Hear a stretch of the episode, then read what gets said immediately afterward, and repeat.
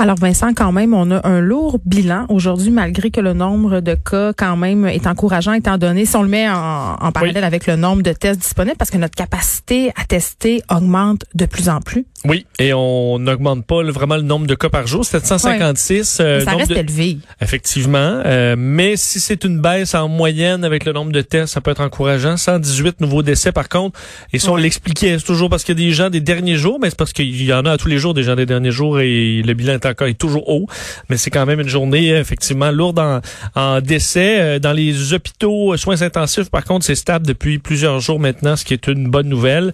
Et on a vu le changement de aujourd'hui qu'on attendait par rapport aux masques. Et là, on les a vus, les trois sont arrivés masqués de un, ce qui est un gros changement. Et là, on sent que la suggestion devient plus forte pour porter le masque. On veut voir plus de Québécois avec des masques. Mais pourquoi ne pas l'obliger dans les transports en commun? Moi, je ne comprends pas. Parce que c'est impossible. J'en vois circuler des autobus euh, quand même allègrement. Et parfois, la distanciation sociale, euh, impossible. Là. Et plusieurs pays, même la plupart des pays, entre autres d'Europe, euh, l'obligent. Alors, à suivre, on va aller à la période de questions. En français, nous allons euh, débuter aujourd'hui avec une question, une sous-question. Tommy Chouinard, La Presse. Bonjour. Euh, D'abord, docteur Arruda, vendredi dernier, vous vous êtes déplacé à Montréal-Nord pour euh, annoncer un plan de dépistage massif. Alors, on est passé bien près d'assister à la fermeture hier soir, le NUTT, de quelques interventions de la clinique de dépistage euh, qui est dans ce quartier-là, au, CLSC, de, Montréal-Nord. Pourquoi est-ce que c'est si difficile de mettre en œuvre ce plan de dépistage massif? Et clairement, combien de tests ont été faits à Montréal-Nord? Et quel diagnostic peut-on faire précisément de l'état de la contagion là-bas? Merci euh, pour la question. Euh, je dois vous dire que j'ai appelé Madame euh, Dr Drouin juste avant la conférence de presse parce que je m'attendais à ce que vous posiez des questions par rapport à la situation. Implanter des cliniques de dépistage qui vont se déplacer, implanter des cliniques de dépistage qui vont chercher certaines populations, ça relève plusieurs défis. Juste pour vous donner, par exemple, à la clinique de dépistage qui a été mise en place à Montréal-Nord, à Saint-Michel, avant euh, avant, euh, je voudrais que les autobus arrivent. Euh, elle, avait été prévue à être ouverte jusqu'à lundi, au moment où le relais allait être pris par le par l'autobus de façon importante. Premièrement, il faut comprendre que dans la, clinique elle-même, les gens n'ont pas été au rendez-vous, alors qu'ils avaient une capacité de plusieurs personnes. Ça a été la même affaire à Laval où on a fait des dépistages, notamment dans Chemédé, avec des accès, alors qu'ils s'attendaient à avoir euh, dix fois plus de cas, ils ont eu à peu près à peine 90 euh, personnes. Donc, il y a eu une décision qui a été prise à ce moment-là sur la perspective de, de fermer le, ce CDD-là. Le, la planification euh, des autobus, il y a la question des autobus, mais aussi des ressources humaines pour la mettre à l'intérieur pour faire l'écart, a été aussi un peu plus longue. On se cachera pas, plus longue que prévu. Et la pleine capacité de, des autobus va, va être en place jeudi dernier. Mais si vous me permettez, à Montréal, la semaine dernière, comparativement à l'avant-semaine dernière, ils avaient fait à peu près 1032 dépistages par jour euh, euh, comme tel. La semaine dernière, ils sont montés à 1900. Ça, c'est des dépistages dans les centres de dépistage. Donc, on a eu une augmentation de 900 tests euh, par jour qui ont eu lieu la semaine dernière. Et euh, les, unités mobiles qui, qui, qui, vont ajouter à peu près 200 tests supplémentaires ont été en mesure d'en faire seulement 100 à date. Donc, on a une combinaison de facteurs à la fois de réponse de la population qu'on va devoir stimuler. C'est pour ça que le premier ministre demande aux gens de ces quartiers-là de venir. Parce que c'est pas parce qu'on l'offre nécessairement que les gens veulent venir le faire. Deux, il y a eu des enjeux de plus de ressources humaines pour être capable de faire les tests dans les autobus. Puis, euh, donc, euh, ce qu'on va faire, là, c'est qu'on pense qu'avec euh, ce qu'on vient de vous dire, c'est sûr qu'on a dit 14 000 vendredi dernier, on n'est pas rendu là. La semaine dernière, on était à 11 000 tests. Le week-end, il y a toujours une baisse à la fois parce que les gens se présentent moins, puis euh, pas parce que l'offre est pas là, mais les gens se présentent moins les week-ends. Donc, on pense bien qu'on va être en mesure d'augmenter et d'atteindre ce fameux 14 000 dans le courant de la semaine. Les chiffres d'hier n'arrivent seulement que cet après-midi ou en, vers 3 ou 4 heures comme tel. Donc, on a, on sent une augmentation pas au rythme qu'on avait demandé, mais c'est pour ça qu'on va faire un push dans la population, qu'on invite les gens de ce secteur-là. D'ailleurs, le plan de Montréal va couvrir à la fois beaucoup la partie de Montréal-Est, Hochelaga, Montréal-Nord va aussi aller à la Rivière-des-Prairies. Donc, il y a l'autobus va se déplacer pour et on va faire inviter les gens pour les avertir pour venir se présenter, particulièrement s'ils ont des symptômes ou s'ils ont été en contact avec un cas et qui sont asymptomatiques. Sous question? Monsieur le Premier ministre, vous nous annoncez euh, votre présence à Montréal jeudi et vendredi. J'ai cru comprendre dans votre allocution d'ouverture que vous entendez également le rencontrer des gens de la gestion, là, euh, si j'ai bien compris. Euh, est-ce que ça va à votre goût à, Montréal sur la façon d'opérer les choses? Ben écoutez, la, situation est difficile. La situation est difficile en particulier dans les CHSLD. Il y a eu certains quartiers où il y a eu des éclosions, donc c'est pas sain. Euh, mais je pense que les gens actuellement font ce qu'ils doivent faire. Donc, euh, je suis quand même satisfait là, de, de, de ce que les gens font avec les ressources qu'ils ont. Merci. Prochaine question, Patrice Bergeron, la presse canadienne. Bonjour à vous trois. Euh, euh, hier, Monsieur le Premier ministre, vous avez dit que votre gouvernement allait donner des lignes directrices cet été pour la rentrée de septembre dans les collèges et universités, mais que vous espériez que l'enseignement aurait lieu en classe. Euh, beaucoup d'étudiants attendent toujours des communications de leur établissement, de leur département, leur faculté. Et il y a beaucoup d'étudiants aussi et de parents qui attendent des indications pour renouveler un bail ou non. Euh, d'autres demandent même des réductions de droits de scolarité s'il y a de l'enseignement en ligne. Qu'est-ce que vous leur dites à ces parents-là, ces étudiants-là qui attendent des réponses, qui attendent de savoir comment va se dérouler la rentrée dans les, collèges et universités euh, cet automne? Ben, malheureusement, il est trop tôt pour répondre à cette question-là. C'est malheureux. Là. On ne sait pas est-ce que le 25 mai, on va être capable ou non de réouvrir les écoles, les commerces à Montréal? On ne sait pas encore. Donc, qu'est-ce qu'on va être capable de faire en septembre? On ne le sait pas encore. Puis je pense pas qu'il y a personne qui est capable de répondre à cette question-là. Donc il faut voir jusqu'à quel point on va réussir à reprendre le contrôle du virus, de la propagation du virus. Et là, dépendamment de la situation, on va pouvoir, avec la santé publique, mettre des consignes. Mais moi, je souhaite ardemment qu'en septembre, on soit capable d'avoir des cours en personne dans nos universités, nos cégeps. Et euh, par ailleurs, euh, plutôt que de vous ramener à l'automne, je vais vous ramener maintenant à l'été parce qu'il y a aussi beaucoup de Québécois qui auront, qui devront prendre leurs vacances au Québec cet été. Je sais que c'est ce que vous souhaitez aussi. Ils devront, ils voudraient aller dans d'autres régions, mais ils devront faire des réservations. Euh, Qu'est-ce que vous leur donnez? Est-ce que vous leur donnez un feu vert de faire des réservations maintenant pour des vacances, de pouvoir se déplacer en région? Ben, écoutez, pour l'instant, on pense qu'il faut limiter les déplacements entre les régions. Est-ce que dans deux semaines, dans trois semaines, la situation sera, sera différente? Je l'espère. Bien honnêtement, on peut penser que quand on regarde la situation qui est sous contrôle en région, que ça devrait pas être trop dangereux, entre autres. Même question qu'on se pose par rapport au camp d'été. Même question qu'on se pose par rapport à toutes les activités euh, touristiques. Évidemment, étant donné que les Québécois euh, iront pas euh, probablement à l'étranger cet été, ben, il y a une belle opportunité pour euh, notre offre euh, touristique. Mais il faut pas en même temps qu'on stimule la propagation du virus. Donc, ça dépend comment les données, comment la science va pouvoir, au cours des prochaines semaines, nous dire on est rendu où, puis qu'est-ce qu'on peut se permettre comme déconfinement au sens large. Merci. Maintenant, tour. Je suis très étonnée, euh, Vincent, qu'on n'ait pas posé davantage de questions sur cette annonce à propos des, du testage à Montréal. Parce que là, moi, je suis pas sûre que je suis, que j'ai trop compris qu'est-ce qu'on voulait dire. Là, on augmente évidemment euh, le nombre de tests, mais là, on enjoignait euh, les populations des zones chaudes à aller se faire tester. Mais est-ce que c'est seulement les gens qui ont des symptômes? Est-ce que c'est les gens qui sont stressés? Est-ce que c'est tous les Montréalais et les gens qui habitent dans les couronnes qui doivent aller se faire tester? C'est quoi le faire? À mon avis, la question va pas tarder, là, parce qu'effectivement, euh, c'était un moment important de ce point de presse ben où on expliquait que oui, les tests, c'est beau qu'on ait des tests, mais ça va prendre des gens pour se faire tester. Et présentement, on manque de monde qui sont intéressés à avoir des tests. Alors, il a invité les Montréalais, les Lavallois à aller se faire tester. Mais il dit surtout ceux qui ont des symptômes. Mais donc, Ou ceux qui sont stressés. Ouais, mais là, euh, quand tu dis surtout, je comprends surtout, mais Souvent, on fait ça, je pense, depuis quelques semaines, c'est dire euh, comment euh, on peut. idéalement, on se réunit pas dans les terres. Ok, ben donc, est-ce que c'est que c'est interdit ou ça l'est pas?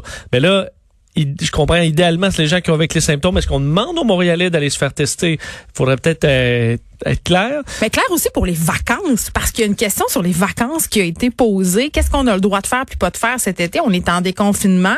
Est-ce qu'on peut circuler? Je veux dire, pourquoi il ne dit, il ne dit pas tout simplement, Montréalais, restez chez vous? Parce que moi, je vois pas le problème si tu habites, par exemple, je sais pas, moi, à Chicoutimi, puis tu vas aller sur la côte nord à la pêche. Tu sais, normalement, tu devrais pouvoir le faire. En même temps, il faut éviter les déplacements non essentiels. Je veux dire, tout ça, là, c'est comme très interprétatif. C'est beaucoup plus dur pour eux de s'avancer là-dessus. Là. Je pense euh, François Legault vraiment pas le goût de promettre quoi que ce soit pour le mois ben de juillet ou le mois d'août.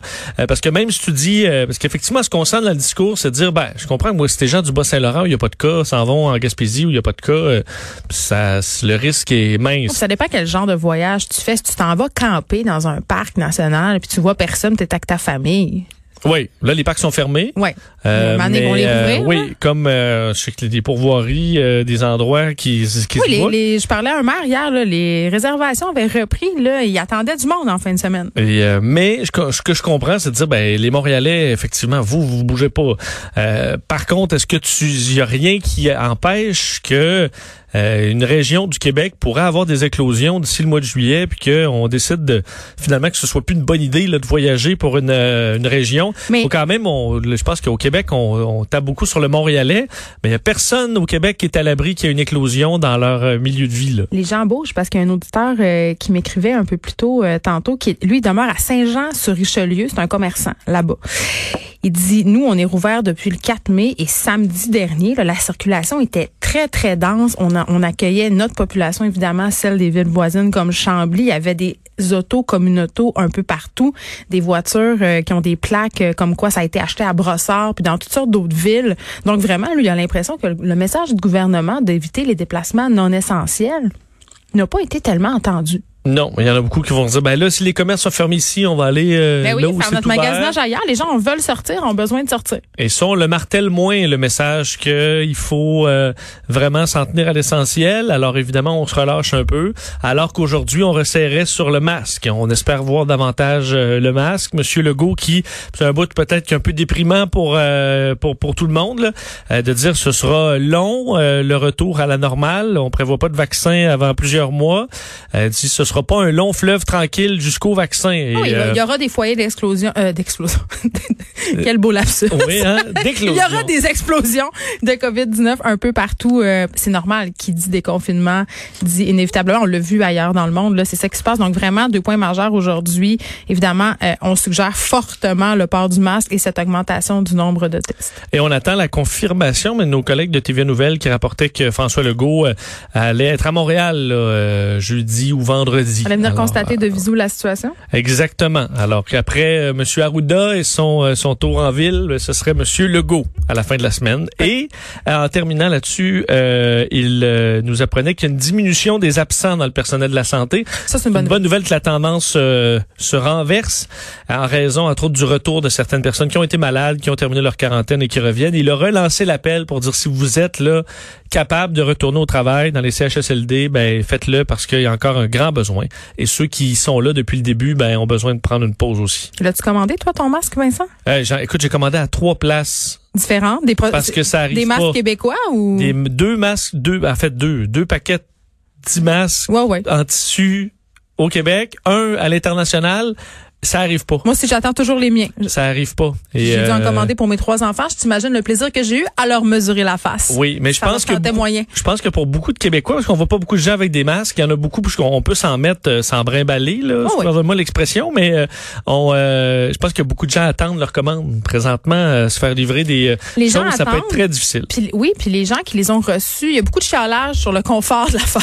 je oui, pense ben, que ça là. Il y a des modèles aussi qui ont été, je veux, pas, des endroits qui ont fait ça quand même vite le modèle. Il y en a qui c'est du tissu très épais euh, qui pourrait faire pour l'hiver davantage, mais là on arrive à l'été, ça peut être étouffant. Il y a certains modèles, veux pas, ça n'a pas été conçu pendant euh, des années avec une imprimante 3D. Il y a des sportifs qui ont, qui ont testé des masques, euh, par exemple, lors d'une course à pied. Ça a l'air que c'est pas évident euh, avec un masque. sûr que non. Mais il y a des modèles meilleurs que d'autres. C'est pour ça que vous en... Faites vos recherches. faites, faites vos propres recherches. Ottawa qui annonce de l'aide pour les aînés. Oui, l'annonce de Justin Trudeau était encore à saveur économique aujourd'hui euh, et concernait les personnes plus âgées, ce qui était une demande depuis quand même un certain temps maintenant, entre autres par le réseau de la FADA qui critiquait le gouvernement fédéral pour euh, le, le, le, le, le temps temps que ça prenait avant d'aider les aînés. faut dire que il y avait une critique quand même également dans le, dans la population de dire ben là les aînés eux autres ils ont pas perdu leur travail là. mais il y a une explication euh, pourquoi on les on leur donne un programme aujourd'hui. Mais c'est ça parce que est-ce qu'ils ont besoin d'aide financière tant que ça? Ben selon Justin Trudeau, oui, entre autres en raison de nouvelles dépenses reliées à la COVID-19. On peut écouter le premier ministre là-dessus. Les défis que pose la pandémie pour les personnes âgées ne se limitent pas juste à ce qui se passe dans les résidences ou les CHSLD. Le confinement pèse lourd sur les aînés d'un bout à l'autre du pays. Ils passent beaucoup de temps seuls séparés de leur famille.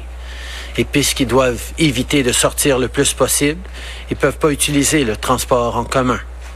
Ils comptent sur des services de livraison pour faire leurs courses et souvent, ça veut dire qu'ils ne peuvent pas profiter des soldes en magasin. C'est dur autant sur le moral que sur les finances. C'est juste moi ou je trouve que Je trouve que c'est ben en fait ça, mais ça va avec le montant aussi là, on est loin de la PCU où on parle d'un montant non imposable unique de 300 dollars. Une fois, là. Une fois. OK. ok. Euh, alors, correct de bord. On comprend qu'il y a effectivement des coûts euh, ben, euh qui, qui, qui, ont augmenté euh, un peu. Et ceux qui bénéficient déjà de, euh, du supplément de revenu garanti, c'est un 200 dollars de plus. Alors, au total, un 500 dollars non imposable une fois pour les personnes plus âgées. ça ressemble plus à un petit cadeau électoral qu'à un, véritable aide. Ben, ça dépend. Pour certains qui ont vraiment, je un 500 dollars, ça il y a plein, ça il y a peut plein faire de une oui, il y a immense différence d'un coup. Il y a plein de personnes âgées qui sont super serrées financièrement, donc c'est sûr que ça va aider d'une façon ou d'une autre. Mais les raisons évoquées, en tout cas, ça touche 6,7 millions de personnes. Ça a l'air d'une petite mesure là, par rapport aux, mais ça ben coûte c'est 2,5 milliards. Ben oui. Alors une très petite journée pour euh, Justin Trudeau. Euh, ça a l'air d'un petit programme, mais c'est quand même 2,5 milliards de dollars. Ça s'ajoute à notre déficit qui est déjà euh, très très gras. Oui, à chaque jour on en rajoute un petit peu effectivement. Oh, bon, Anthony Fauci euh, qui alerte la population sur les conséquences du déconfinement, euh, qui serait jugé hâtif par plusieurs quand même experts en ce moment qui se sont prononcés. Oui, parce qu'aujourd'hui, euh, euh, le Sénat américain fait un événement en fait qui s'appelle COVID-19 repartir en sécurité au travail et à l'école. On débat avec différents experts sur la bonne façon de faire un déconfinement. On dirait les, les campagnes de, de com à l'époque du nucléaire, où les gens oh, oh. avaient peur des, des incidents nucléaires. Là, on nous donnait des petits pamphlets, cachez-vous sous votre bureau. C'est un, un, peu ça. C'est un peu le ton. Euh, d'ailleurs, ça fait un peu fin du monde la façon dont on fonctionne parce ben que le Sénat est pratiquement vide. On voit quelques quelques sénateurs assis, mais dans une grande pièce vide où il y a une caméra au centre, un peu comme dans l'émission Le Cercle. Dans le temps, c'est vide autour. Mhm. Et on va rejoindre les experts chez eux. Là. Comme Anthony Fauci, l'épidémiologiste quand même au cœur de la réponse américaine, est à la maison. Là. Il parle via Zoom ou Skype ou peu importe. Alors ça donne une... Ça, ça, fait très épisode de 24. Ça fait un peu particulier, effectivement. Et Anthony Fauci, son discours aujourd'hui, c'était d'alerter qu'une réouverture trop rapide pourrait avoir des conséquences très graves euh, aux États-Unis. Euh, il explique que pour qu'une ville, une, région, un État se déconfine, il faudrait qu'il y ait les conditions nécessaires, soit une baisse de l'épidémie détectée pendant 14 jours. Et ça, même ici, on l'a pas vraiment vu. Non, puis ça a l'air de euh, rien, mais c'est très, très long, 14 jours, là, pour enregistrer des baisses jour après jour. C'est une, mesure très longue. Effectivement. Et il explique que le bilan actuel, qui est de 80 000 morts aux États-Unis, mm. est probablement grandement sous-évalué en raison de nombreux décès dans les maisons.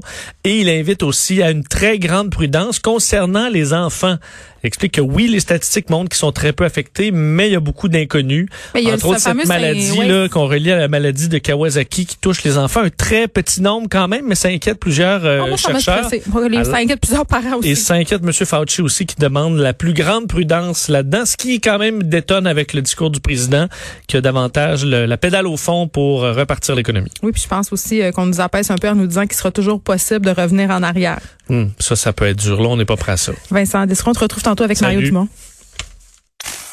De 13 à 15. Les effrontés.